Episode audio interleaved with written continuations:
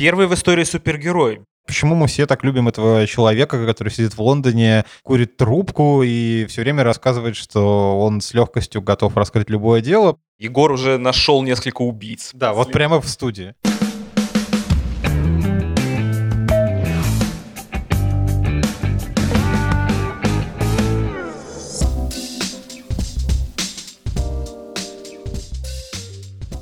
Привет, меня зовут Егор Сенников. А меня Егор Беликов.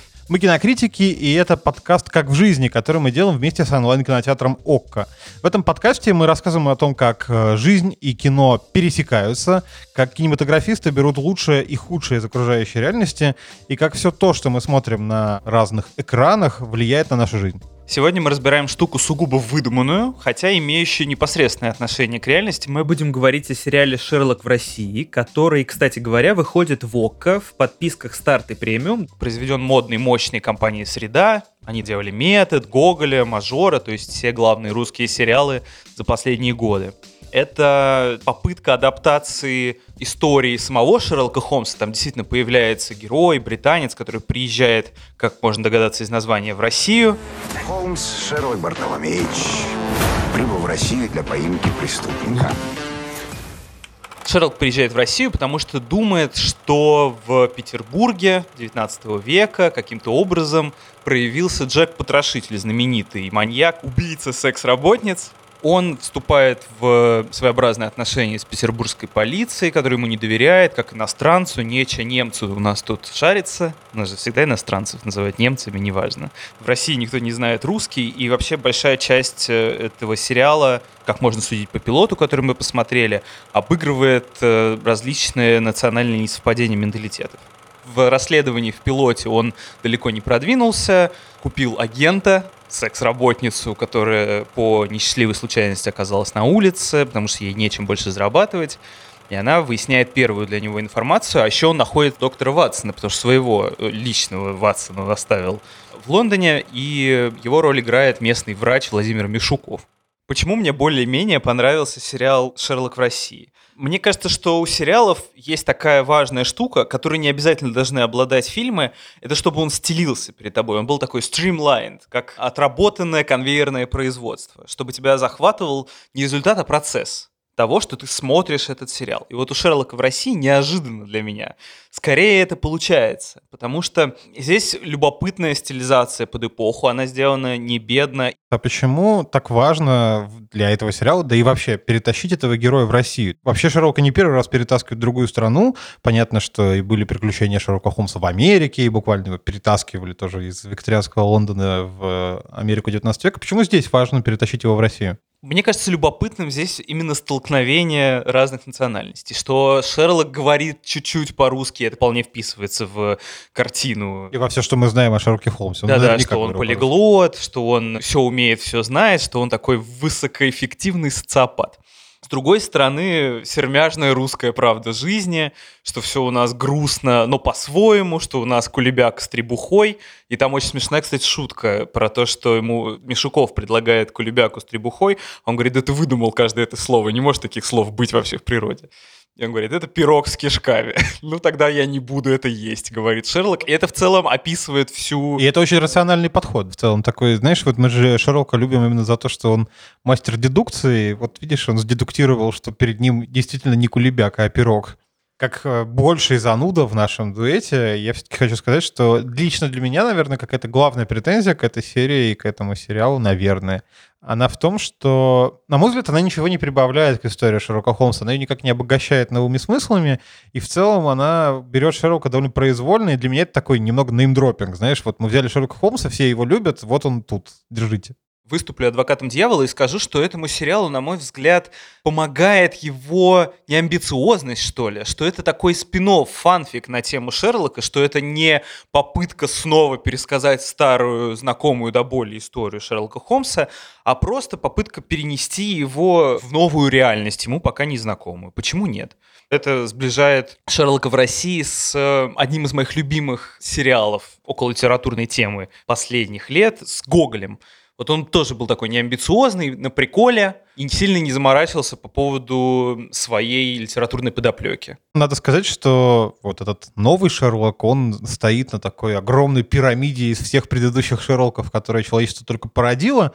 И это хороший повод задуматься о том, а вообще почему мы все так любим этого человека, который сидит в Лондоне, курит трубку и все время рассказывает, что он с легкостью готов раскрыть любое дело, потому что вот такой у него ум. Даже больше того, почему человечество так увлечено жанром детектива, где из логичных выводов можно сделать логичные э, заключения о том, кто же сотворил какое-то преступление, то есть раскрыть неочевидное. Мне кажется, что тут надо посмотреть на то, откуда детективы взялись. Вообще это достаточно молодой жанр. Мы можем найти какие-то протодетективные сюжеты в довольно древних произведениях, и даже в Библии мы можем их обнаруживать, но на самом деле как жанр он складывается в 18-19 веке. В 19 веке оформляется точно как понятная величина со своими правилами, которые обычно люди стараются не нарушать. Вот известен случай, когда Агата Кристи убийцей был главный герой, протагонист, и это всех шокировало, потому что так вообще никто не делал, и это было как-то не камильфо, а тут она бац, и главный убийца не то что садовник, а убийца, герой, который ведет тебя через повествование в ее детективе. Да, вообще жанр-то очень заскорузлый. В нем очень четкий устой, и когда Артур Конан Дойль в свое время убил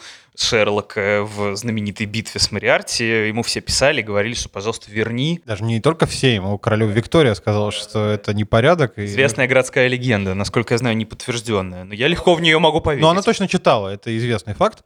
И в этом смысле Шерлок, он, наверное, не первый, конечно, герой, который становится популярным детективом, но он точно самый популярный. Никто из тех, кто шел после него, будь то Пуаро, Нира Вульф, Коломбо, все эти довольно иконические детективы, они все равно менее популярны и что-то у него заимствуют всегда. Даша Васильева, Иван да. Подушкин. Все эти замечательные люди, они не Герои, герои Дарьи Донцовой, да. Мне кажется, что популярность детективов, она объясняется двумя простыми вещами. И, кстати, вполне переносимыми в другие произведения. Во-первых, люди в принципе любят загадки и разгадывать их часто по той причине, что это дает ощущение некоторого интеллектуального триумфа. Ты смог собрать все ключи и собрать картину воедино сам, и тебе все положили, и ты до всего догадался. Это первое. Даже больше того, это ощущение упорядочения хаоса, потому что на самом деле мы своей жизнью никак не управляем и пытаемся забыть все время об этом. И таким образом, когда мы вроде бы умозаключениями логическими достигаем э, разгадки, то есть как будто бы жизнь превращается в кроссворд, и мы знаем кодовое слово, мы отгадали все слова. А кроме того, детектив, мне кажется, это идеальный жанр, то, что можно сказать, page turner. То есть это книга или фильм, который ты постоянно хочешь узнать, что же будет дальше, потому что у тебя есть некий флер тайны, которая тебя манит, и обычно она раскрывается только в самом-самом конце, и ты очень хочешь добраться до этого финала. И я когда говорил о том, что эти особенности легко переносятся в другие книги, вот отличный пример, невероятная популярность э, Гарри Поттера как франшизы, я уверен в том, что все почти книги про Гарри Поттера строятся как детектив детектив. Мы обо всем, что происходит за кадром или как бы к чему ведет, узнаем только в конце. А Гарри Поттер и его друзья всю книгу, помимо всего прочего, взросления, игр в Квидич, они постоянно ведут небольшое расследование, которое их приводит к какому-то финалу, понятному в конце, когда все складывается воедино в один большой пазл. Возвращаясь к Шерлоку Холмсу, он появляется в конце 19 века, его создает Артур Конан Дойль, он напишет больше 50 рассказов, это несколько книг, которые будут невероятно популярны, причем даже по всему миру они будут издаваться в США и Европе, в России, в Японии, все будут читать Шерлока Холмса, страдать, когда он погибнет, радоваться, когда он воскреснет. И, наверное, так вышло, и это моя личная теория, что популярность Шерлока Холмса, безусловно, связана с тем, что он оперирует и действует в очень понятных для нас декорациях герои каких-нибудь прото-детективов 18 века или герои рассказов э, Эдгара Алана По, они все-таки чаще всего существуют в ситуациях каких-то крайне необычных. То есть вот убийство на улице Морг, где в итоге убийцей оказывается огромная горилла, которая сбежала куда-то в Париж, это все-таки довольно нетривиальная штука. А убийства в Шерлоке Холмсе, они происходят в декорациях, которые нам понятны. Там есть массовая пресса, есть огромный средний класс, есть понятная работа. И нам очень привычно и уютно в этом сеттинге находиться, потому что мы его понимаем, он для нас, окей, он не родной, но мы его можем понять и принять очень легко. Более того, мир кажется проще, чем наш современный. В современном мире еще куча новых возможностей и препятствий появилось для детективов всех мастей. Интернет банально, датчики слежения. С другой стороны, в 19 веке все как-то попонятнее, попроще и людей поменьше на улицах еще очень много примет материальной эпохи. То, что Шерлок вычисляет э, убийцу, например, по следам грязи, сегодня чуть сложнее представить, потому что я не уверен, что можно отличить одну Можно, цементную можно, крошку можно, от другой. можно. Безусловно, важно. Ну вот видите, Егор уже нашел несколько убийц по следам. Прямо, прямо в студии. Это, наверное, один из первых примеров, когда между появлением персонажа в книгах и появлением фильмов про него проходит очень мало времени. Первый фильм про Шерлока, он появляется еще в начале десятых годов это немая картина, где у Шерлока исчезает э, злодей. Ее можно, кстати, посмотреть на Википедии, она доступна, потому что ей уже больше ста лет, и на нее нет никаких авторских прав. Показательно, что кинематограф сразу же цепляется за этого персонажа и начинает его использовать для сюжетов, причем не всегда это является экранизацией конкретной рассказов Конан Дойля. Это персонаж, который сразу же кинематографом был подхвачен. Интересно, почему именно Шерлока? Может быть, люди, которые снимали раннее кино, тоже подсознательно, как мы сегодня, вооружившись всеми киновеческими знаниями, чувствовали, что кино есть движение, а вот это интеллектуальное движение, которое проводит Шерлока, которое видимое, у которого есть конкретные приметы, то есть он э, проходит конкретные шаги от теории к следствию и так далее. Да, и при этом мне еще кажется, что киноведы не любят такие вещи, но предельно банальное и скучное объяснение. Шерлок Холмс был очень известным персонажем, поэтому было понятно, что фильм соберет какую-то кассу, потому что все придут такие и скажут, ого, да это же Шерлок Холмс. Мы вот так много говорим о том, что люди любят Шерлока, обожают Шерлока Холмса. Это очень обезличенно. Вот ты как относишься к Шерлокиане и к Шерлоку Холмсу как к герою? Я хорошо отношусь, мне не кажется это большой прям литературой, то, что писал Конан Дойль, если честно. Но в своем жанре, естественно, это столб, это уже никак не перешибить. Никакой Дарьи Донцовой, никакой Александре Марининой не удастся написать ничего интереснее. Во всяком случае, моя любимая вещь про Шерлока — это про узоры, где он шифр разгадывал. А, пляшущие человечки. Да, да. Да, это прекрасная штука. Вот лично... Я разгадал. До финала? Да. Ну, прикольно. Сел с бумажкой и начал разгадывать. Мне Шерлок всегда с детства очень нравился, и мне особенно нравилось про него читать. Я вот иногда размышлял, есть такой миф, стереотип, что советский Шерлок Холмс, которого играл Василий Ливанов, это прямо the best of the best. Все его любят, все обожают Шерлока Холмса и доктора Ватсона в советском прочтении. Есть такой стереотип. В этот момент любитель всего советского начинает глаголить, что Международное общество Конан Дойла признало Василия Ливанова лучшим Холмсом за всю историю кино, Елизавета II наградила артиста званием почетного члена Ордена Империи. В общем, что британцы, оказывается, как утверждается, любят его больше даже, чем своих Шерлоков. Что не совсем правда. Элементарно, Ватсон. Дорогой Холмс, вы великий сыщик. Дорогой Ватсон, и я всегда вам об этом говорю. Мы никоим образом не хотим принизить э, значимость фильма, который снимал Масленников, и вот этого сериала, которым играли Ливанов и Соломин. Это Нет, замеч... он любимый с это, детства. Да, замечательный там, и прекрасный. Там очень классные жанровые отыгрыши. Вот, например, то, что история про собаку Баскервилли превращена в такую буфанаду, там появляется сэр Генри, очень смешной. И вообще эта история такая хоррор-комедия. И, как известно, все страшное и смешное очень классно сочетается. Да, но при этом для англичан, конечно, самый главный Шерлок Холмс — это Джереми Брэд Брэд, который играл его на протяжении части 70-х и большей части 80-х. По-моему, было 4 сезона. Самая большая проблема этого сериала в том, что Джереми Брэд в какой-то момент начал очень сильно болеть, и это стало заметно. Он очень здорово постарел к концу сериала. Но факт остается фактом. Именно в этом сериале, во-первых, мы можем найти огромное количество настоящего Лондона, чего практически нет в фильме Масленникова. Да, Потому... там его Рига играет, кажется. Его играет Рига, Таллин и много других мест, в том числе Петербург, конечно. На самом деле смешно, что в оригинальном советском Шерлоке Холмсе есть примерно секунд 20 реального Лондона. Съемочную группу не выпускали в Англию, но кто-то из нее ездил в Лондон туристом. И когда он был по Темзе, он снимал на ручную кинокамеру пленочную Темзу, и это вставили, по-моему, в «Сокровища Агры». Конечно, англичан, когда они создавали своего Холмса, таких проблем не было, и никто им не мог им запретить снимать в Лондоне, а главное, они экранизировали, по-моему, практически все рассказы про Шерлока Холмса, то есть это довольно феноменальная штука. Это, конечно, не единственные Шерлоки, они такие классические, но надо сказать, что в последние десятилетия, да и вообще в многие последние годы, люди все чаще, кинематографисты, сценаристы, они Шерлока помещают в какие-то совершенно новые и неожиданные обстоятельства.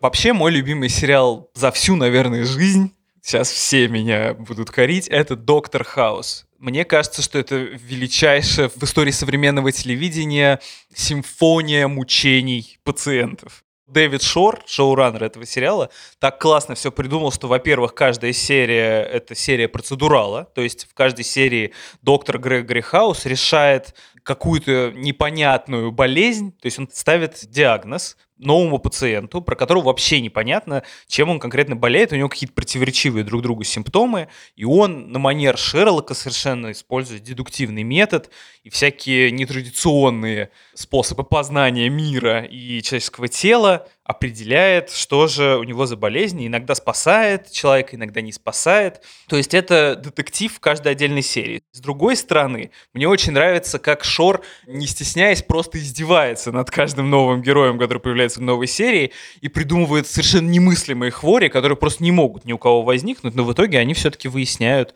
что с ним не так. Я раньше тоже любил Доктора Хауса, и он казался мне важным сериалом, но со временем как-то о нем забыл.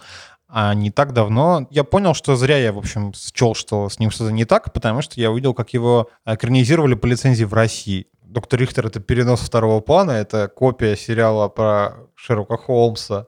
А как тебе кажется, а перенос Шерлока Холмса в современные обстоятельства, как, например, поступили с Камбербэтчем, добавляет что-то в историю? Или это просто дань зрителям и такой фан-сервис? Мне искренне нравился Шерлок, когда я его смотрел, когда он выходил. Он выходил тогда, по-моему, ночью, и э, это было увлекательно, потому что тебе показывали кино, мне кажется, это было настоящее кино. Там было удивительное решение монтажное с этими телефонами, которое потом везде разлетелось, да, когда мы видим экран телефона, вмонтированный в кадр.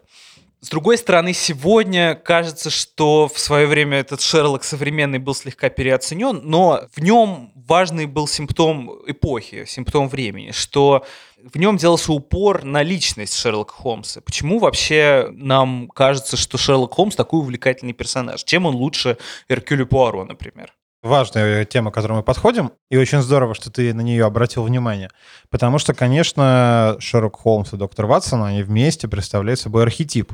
Он не то чтобы лучше Эркюля Пуаро, он просто был раньше. Мне кажется, что тебе более симпатичен как раз Пуаро. Пуаро мне симпатичен по-человечески, а как архетип, конечно, Шерлок Холмс гораздо более притягательная фигура. Тысячеликий герой такой. Да, потому что он может все, он всех знает. Он Первый со... в истории супергерой, без шуток. Да, он общается и с низами, и с верхами. Как мы знаем, Шерлок Холмс э, часто работает абсолютно бесплатно, потому что хочет помочь людям, которые попали в трудную ситуацию. В новом Шерлоке-то это по-другому обыграно, что его интересуют в первую очередь загадки, а не люди. Он предпочитает дистанцироваться от э, непосредственно субъектов, раз расследования и концентрируется на теоретической базе. Что делает его не совсем человеком в данной ситуации, потому что он не симпатизирует никому, он не гуманист ни в коем случае. Его интересуют только загадки. Да, мне, в общем-то, кажется, он и не человек. Вообще нам много раз на это намекают. Во-первых, это особенно юмористически подчеркивалось в советском Шерлоке, и в книгах это вполне себе есть. Шерлок Холмс не очень интересуется жизнью вокруг себя.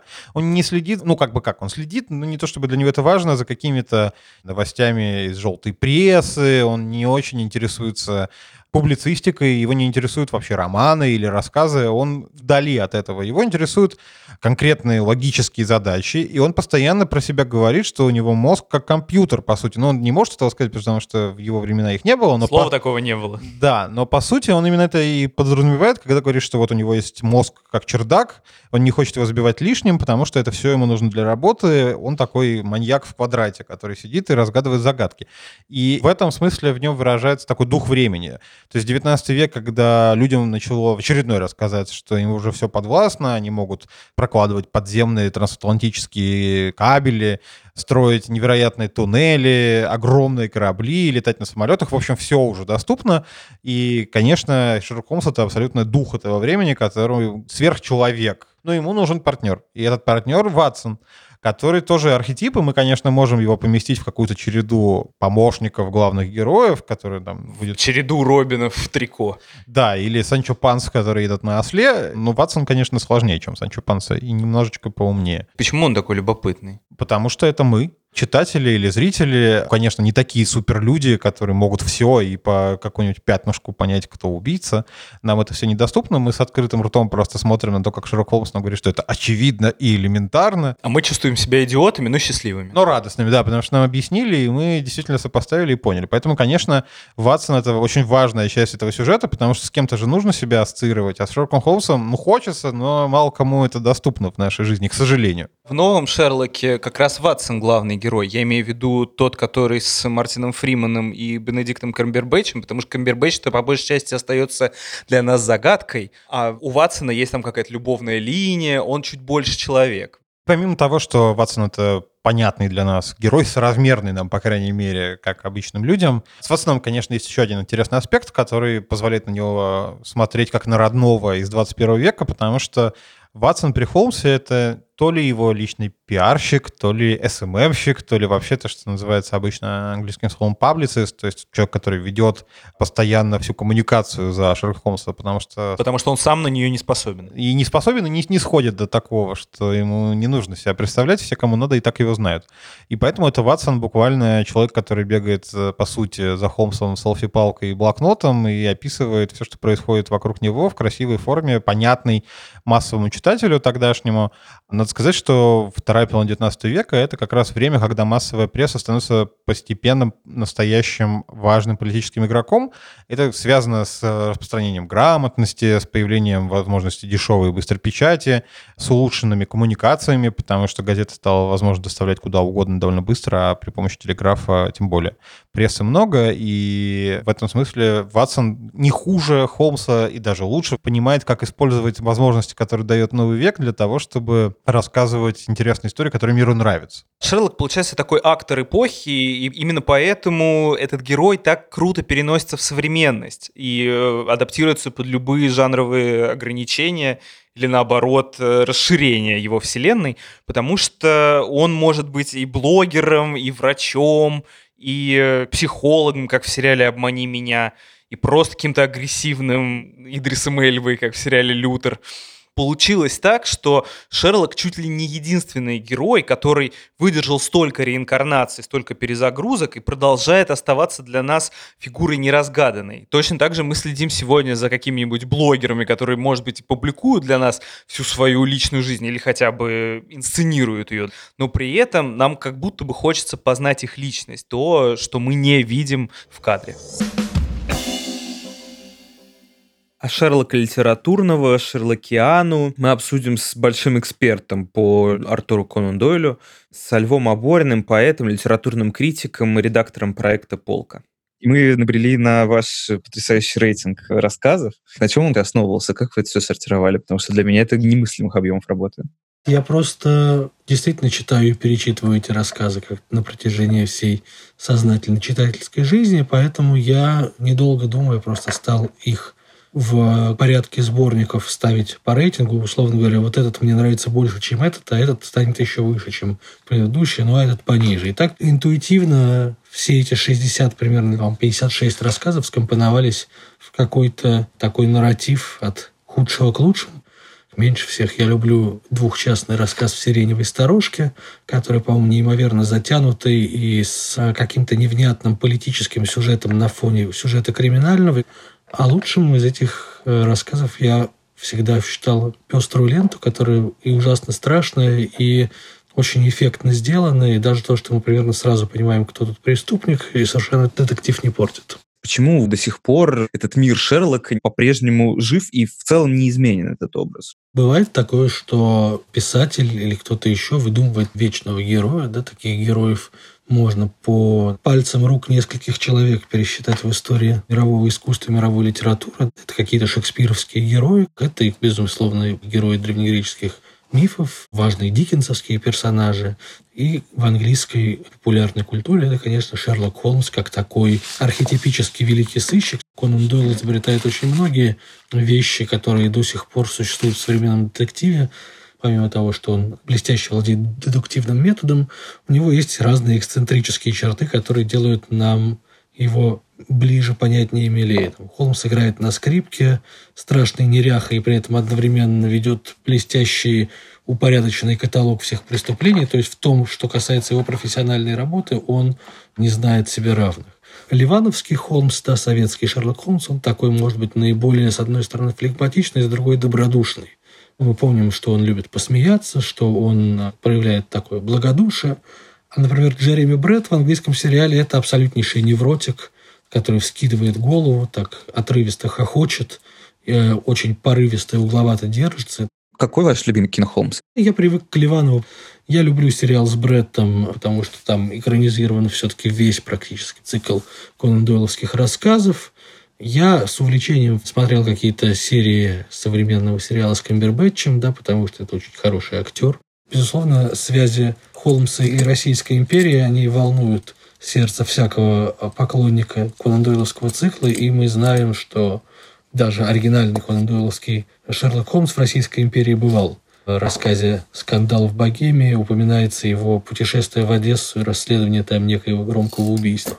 Интересно, что новейшие экранизации как раз упускают из виду вот этот политический подтекст. Мне кажется, там есть эта черта. В частности, мы знаем, что Майкрофт Холмс связан с какими-то глубоко законспирированными структурами, и в оригинальной Конан Дойловской версии, где он, как мы знаем, подчас подменяет собой британское правительство, и в новом сериале, где, по-моему, в одной из серий выясняется, что как-то он близко связан со всеми этими структурами. Там один звонок решает возвращение Холмса из изгнания, куда его отправили. В конечном итоге это же не главная черта всего холмсовского антуража. Нам интереснее Холмс именно как фигура, борющаяся со злом, как сейчас воспринимается Шерлок, допустим, понятно, а как вот он воспринимался в контексте, когда выходил на свет? Детективы существовали до Холмса, в частности, и английские, да, но мы считаем, что Уилки Коллинз написал один из первых английских детективов. Понятное дело, что Габарио и да, с его приключениями сыщика Лекока довольно, кстати, остроумные романы. И Эдгар По с его Дюпеном это такие предшественники, которые а, самим Конан Дойлом упоминаются в первом же романе. Жанр был не в новинку, но в новинку была именно систематичность и, может быть, приземленность, да, потому что Шерлок Холмс не гнушается никаких, что называется, лондонских трущоб и с равным блеском действует и в великосветских гостиных, и в каких-то там опиумных притонах. Это было очень популярно. Ну, по крайней мере, это один из тех примеров, когда популярность пришла заслуженная сразу, и тут же было множество подражаний. Например, да, считается, что известная серия американских детективов про Ната Пинкертона – это такой американский бульварный приземленный ответ Шерлоку Холмсу.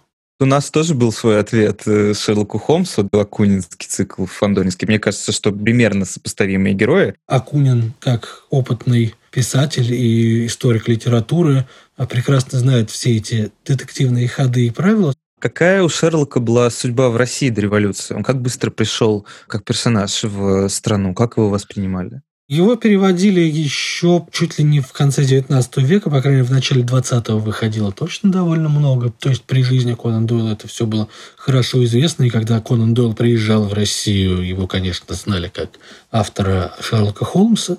При этом все эти дореволюционные переводы, они совершенно ушли в прошлое после того, как были сделаны новые советские, а это примерно там с 40-х по 70-е годы. Вот это те переводы, которые публикуются до сих пор. Почему мы так любим, чтобы была загадка, которую читатель или зритель в случае экранизации мог бы разгадать? Поиск справедливости – это вообще один из древнейших драматургических механизмов. Может быть, опять-таки потому, что справедливость не так уж часто торжествует в реальности, и мы хотим сталкиваться с ней хотя бы на сцене. Да? Это то, что называется катарсисом, то есть да, очищением от переживания. Если из романов выбирать, какой ваш любимый, с чего вообще, может быть, начать читать это тем, кто по каким-то невероятным, неведомым причинам до сих пор не читал?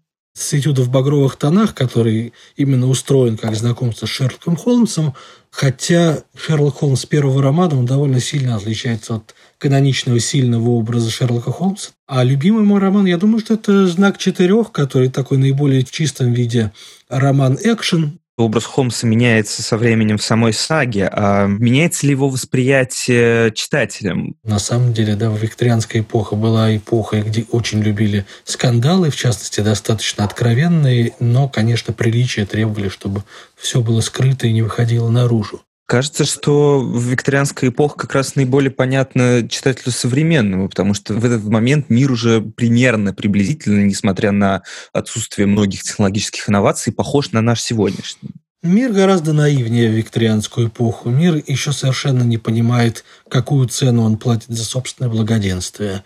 Разумеется, в Шерлоке Холмсе полно колониальных стереотипов это мир, который еще не знает очень многих грехов от войн до экологических катастроф. Это мир, в общем, стабильный, и к стабильности этой начинает приходить конец только ближе к Первой мировой войне. И при этом это мир, конечно, очень притягательный с его джентльменством, с его аккуратностью, с его обходительностью. И даже самый язык рассказов о Шерлоке Холмсе, так он в себя очень впитывает. Это рассказано увлекательно, но довольно медленно. Это был Лев Аборин, редактор проекта «Полка», главный из нам известных знатоков Шерлокиана. Мы двигаемся дальше. Мы обсудили в Шерлока Холмсов, который нам нравится. У тебя любимый широкоянский герой — это Доктор Хаус. У меня, наверное, все-таки классический английский Шерлок Холмс Джереми Брэд. А есть ли у тебя нелюбимый Шерлок Холмс? Потому что Холмсов так много, что наверняка есть и те, которые тебе просто отвратительны. Да, вот с этой недели у меня появился самый нелюбимый Холмс, вернее, самый нелюбимый Холмс. Я, как человек ответственный, посмотрел к этому выпуску новый фильм Netflix «Энола Холмс», где Милли Бобби Браун, звезда «Очень странных дел». В отличие от нежных барышень. Я не умею вышивать. Меня учили наблюдать и слушать. Так вот, э, Энола Холмс как будто бы не может перебороть эту личность и дело вовсе не в гендерном различии, что Энола девочка. Вообще этот фильм очень феминистический и очень навязчиво феминистический. Что логично для этого года. Я вообще не против, но в данном случае это выглядит скорее как издевательство над идеей э, роста женского самосознания. Потому что выясняется, что Энола Холмс-то по факту не способна на то, чтобы что-то разгадать. В этом фильме сразу несколько историй. Одна вообще ничем не заканчивается, потому что явно оставлен задел на сиквелы, спин и так далее. Стало быть, зачем вообще это снималось? Только ради Милли Бобби Браун, которая, конечно, очень симпатичная, но совершенно не ложится под этот образ. Но хуже всех, конечно, сам Шерлок Холмс, которого играет Генри Кавилл, мой любимый актер, вне всяких сомнений, из современных. Мне супер нравится, как он играл Супермена, но здесь он и Супермен, и Шерлок Холмс, и это удивительным образом не сочетается, потому что он в первую очередь герой сознания, а не герой силы. Он не обязан быть таким глянцево-красивым мне кажется. Оставьте красоту хоть кому-нибудь еще. Например, и все Роберту же, Дауни младшему. Не все дары Шерлоку нужно оставлять. Э, да, вот Дауни младший э, в роли Шерлока Холмса в одноименном фильме Гая Ричи, он, мне кажется, намного более удачным, потому что это такой классический Гай Ричи. Это вообще не детектив. По уши увяз в наиважнейшем деле моей жизни. Улики указывают в одном направлении. Профессор Джеймс Мариарти. Уверены, что хотите сыграть в эту игру? Боюсь, вы проиграете. Кстати, именно на фильм Гая Рич «Шерлок Холмс» с Робертом Дауни-младшим, на мой взгляд, в большей степени похож новый сериал «Шерлок в России», хотя российский сериал, он как раз детективный, а не экшен. Там, То есть он лучше. Но там есть крутая одна драка Мишукова с Максимом Матвеевым, который играет главную роль. А как тебе, Егор, Шерлок Холмс Гая Ричи? Да мне никак, на самом деле. Мне кажется, вот если говорить о нелюбимых Шерлоках, у меня он, наверное, на первом месте, потому что это тот случай, ты упоминал в контексте советского Шерлока Холмса, что есть некоторый элемент буфонады. Так вот, мне кажется, в кино часто есть проблема, что с этой буфонадой надо как-то не то чтобы компромисс, а скорее в каких-то рамках ее держать. И по моим ощущениям, у гайрического Шерлока эти рамки перейдены. И совершенно невозможно воспринимать этот фильм э, так, наверное, как хотелось бы Гая Ричи, и так, как стоило в духе Шерлок Холмс. Но это я отдельно говорю для тех, кому нравится Шерлок Холмс Гая Ричи. Я просто не большой фанат Гая Ричи, и мне кажется, все его фильмы довольно средними. Может быть, ты просто чуть более чувствителен к жанровому кино. В этом смысле образ Шерлока Гая Ричи обыгрывает так. Если в оригинале Шерлок был гений разума, да, титан мысли, то здесь э, вот эта кинетика кинематографическая, которая фильму всегда нужна, она сделана более в физическом плане. Очень много драк, и они бесконечно переходят одна в другую, и это довольно увлекательно в каком-то спинномозговом, что ли, плане. При этом есть еще один важный момент. Мы любим разгадывать загадки, мы Шерлока Холмса отчасти по этой причине любим, но вот в современном мире мы очень часто восхищаемся огромным количеством расследований, которые окружают нас со всех сторон. Неважно, будь это какие-то политические расследования, экономические, журналистские, журналистские невероятно популярный до сих пор жанр true crime, который существует просто вот во всех возможных видах, от книжек и подкастов до сериалов и комиксов. Все обожают его слушать, читать, смотреть и восхищаться им. И мне кажется, это тоже одна из причин такой залог вечной популярности. Мы очень любим расследования. Для нас э, какой-то восторг, когда перед нами раскладывают схему, и там какой-нибудь человек, и какой-нибудь кипрский офшор, и все это вместе потом в Лондоне, и вот интервью, а здесь упомянута небольшая деталь, и мы это все складываем в одну огромную большую картину. И таких вещей вокруг нас сегодня довольно много. Может быть, это надежда в том числе и на взаимопонимание, на то, что мы разберем не только жизнь вокруг нас, не то, как она устроена, а в том числе то, как устроен чей-то разум. Недавно у Дэвида Финчера вышел второй сезон сериала «Охотники за разумом» «Майндхантер», и в нем они как раз пытаются постичь разумы больные, людей, которые маньяки, серийные убийцы, чтобы попытаться подвести под это какую-то систему. Там есть и детективные вставки, но здесь важно, что они пытаются понять чужого человека, которого, более того, никто не хотел понять, потому что он убивал кучу людей. Но это оказывается полезно. Так вот, э, возможно, в наш век потери коммуникации между людьми, потери взаимопонимания. Детектив популярен в том числе и потому, что мы просто пытаемся постичь, что за люди ходят с нами по одним улицам. Наверное, действительно это тоже есть, но при этом мне еще кажется, что для нас, как и для Ватсона, современные расследования — это такой способ восхищаться возможностями современных технологий. Знаешь, когда люди по одной фотографии, по плохой такой размытой фотографии в Инстаграме восстанавливают какой-то контур географический, а находят точную геолокацию, потом берут какие-то биллинги звонков и из этого выстраивают целую сеть, это нас просто восхищает, потому что это показывает, насколько мир вокруг нас проницаем и прозрачен. Ватсона восхищало, что Шерлок может отличить один вид пепла табачного от другого и легко опознает э, типы лондонской грязи. А вот мы смотрим, и это вроде бы инструменты для нас доступные, ну тот же Инстаграм, какие-то карты, все остальные вещи, документы. Вроде бы, в принципе, это все ну, не то чтобы совсем открытые источники, но вообще-то не самые труднодостижимые. И кто-то берет и эти инструменты использует так, что открывает про мир что-то совершенно неизведанное до этого. Мне кажется, этот момент тоже есть, потому что он позволяет нам восхититься тем, как мир устроен и как технологии его делают прозрачнее. С другой стороны, наша любовь к расследованиям и упорядочению всего того, что есть в мире, ведет к инфляции разгадки то есть к инфляции, в том числе детективных возможностей и умений всех тех, кто этими делами занимается. Ну как, контент все дешевле становится, и поэтому его становится все больше, и он становится все хуже. Вот то же самое и с расследованием в современности. То, что люди по Инстаграму вычисляют что-то, подвергает сомнению итоги всего этого расследования, потому что часто ничего ни с чем не сочетается, и поэтому, возможно, в современности и нет таких уж сильных новых детективов, детективных героев, мы продолжаем все воскрешать и воскрешать Шерлока. Потому что трудно представить себе в современности частного детектива. Возможно, детективы в современности, они превращаются в блогеров и в прочих YouTube-расследователей, Просто потому, что жизнь стала так сложна и комплексна, что ее невозможно так просто разложить на линии, найти у убийцы коррупционеров мотивацию. Может быть, все не так уж однозначно. При этом, ты знаешь, иногда есть ощущение, не только по современным сериалам, а в целом по современной культуре, что этому миру не хватает Шерлока. Знаешь, как иногда кажется, что некоторым странам не хватает редактора, а вот миру не хватает Шерлока, потому что существует огромное количество тайн, будоражащих сознание людей, они тратят на это время жизни на форумах, пытаясь выяснить, кто же убил группу Дятлова. Или Влада Листьева. Таких загадок полно, и все мечтают, что вот придет какой-то человек, который все объяснит. И я думаю, точнее, я вот практически уверен, что причина популярности Crime именно в этом, потому что чаще всего все-таки Crime истории, они строятся вокруг э, рассказа о том, что все-таки было раскрыто и произошло. Как и сериал Mindhunter, который ты упоминал, рассказывает о реальных маньяках, которых все-таки поймали, так и многочисленные вполне себе реалистичные Crime вещи, они рассказывают о том, что все-таки раскрыли. Потому что нераскрытая загадка загадка, она многих печалит.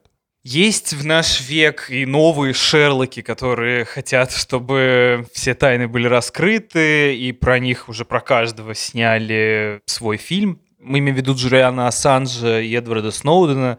Они, наверное, не совсем загадки разгадывали, но они раскрывали какие-то тайны, подвергали обнародованию. Раскрывали покровы. Документы, которые никто не хотел бы, чтобы они были когда-либо кем-либо увидены любопытный нюанс в том, что оба этих героя на Шерлока никаким образом не похожи, и это такие очень э, хардкорные компьютерщики. Ну, вот только Джулиан Ассанж, пока сидел в э, посольстве Эквадора в Лондоне, немножко сошел с ума и превратился в такого эксцентрика. Но мы об этом знаем только по сомнительным донесениям эквадорцев, которые пытались его выселить оттуда. Да, и с другой стороны, знаешь, после этой весны, мне кажется, всем довольно легко понять, почему люди сходят с ума в запертых пространствах.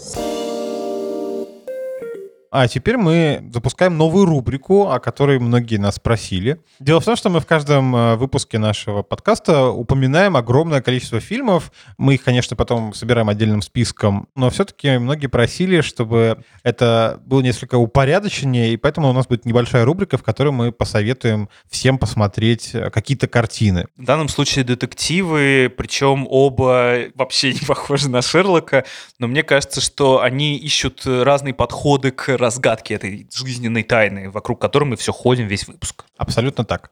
Я хочу порекомендовать всем, кто вдруг не видел этот фильм. Это фильм, который по-английски называется в оригинале LA Confidential, а по-русски «Секреты Лос-Анджелеса». Его снимал Кертис Хэнсон.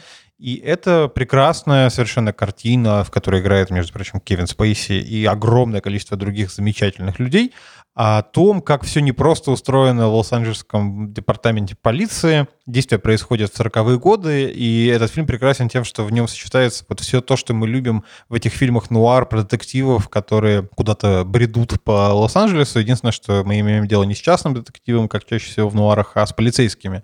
Здесь переплетается какой-то разнузданный секс и полиция нравов Голливуд и убийство, коррупция и попытка систему побороть. То есть этот фильм очень, мне кажется, здорово это все комбинирует. А еще одно из важных его достоинств, которое просто можно оценить чисто визуально, это то, что он снимался на реальных, довольно странных и авангардных лос-анджелесских виллах, и это возможность на них посмотреть. Детектив-то там мощный. Детектив там хороший. Он немножечко предсказуемый в какой-то момент, потому что ты понимаешь, куда все ведет, но он сделан и выдержан правильно.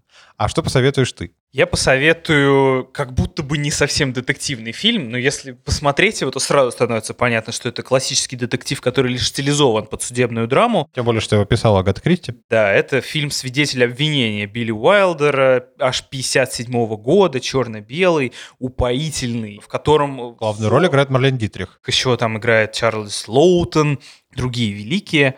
Здесь э, сама идея детективной фабулы очищена от всякой шлухи, из нее убраны эти бесконечные, амбициозные, харизматичные Шерлоки и прочие сопровождающие их Ватсоны. Здесь оставлена только загадка. Нужно понять, э, виновна обвиняемый или невиновна. Guilty or not guilty? Мне показалось, что это чуть ли не самая увлекательная детективная история всех, что я видел в кино. Я уж, может быть, их не так много видел, хотя хотелось бы верить, что много. Я, наверное, очень математически отношусь в целом к детективу. Для меня это как для Шерлока загадка. Вот эту загадку я вообще не смог раскрыть. И я присоединяюсь к этому совету от Егора, потому что замечательный абсолютно фильм. Обязательно найдите его и посмотрите прошлом выпуске мы устроили конкурс совместно с Окко Спорт, и мы собирали истории людей, связанные с футболом, и за самую интересную историю обещали подписку на Окко Спорт.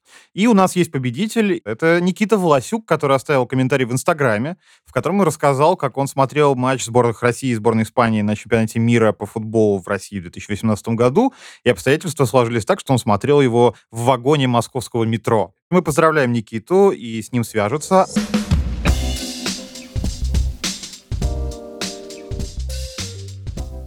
Итак, это был подкаст «Как в жизни», в котором мы обсуждали сериал «Шерлок в России» и всю прилагающуюся к нему Шерлокиану, всю историю, поговорили о том, как детектив укоренился в наших с вами жизнях и что он для нас символизирует с точки зрения психологии человека. Сериал «Шерлок в России» — это оригинальный сериал сервиса «Старт», который можно посмотреть в подписке премиум в онлайн-кинотеатре «Окко», с которым мы вместе делаем этот подкаст.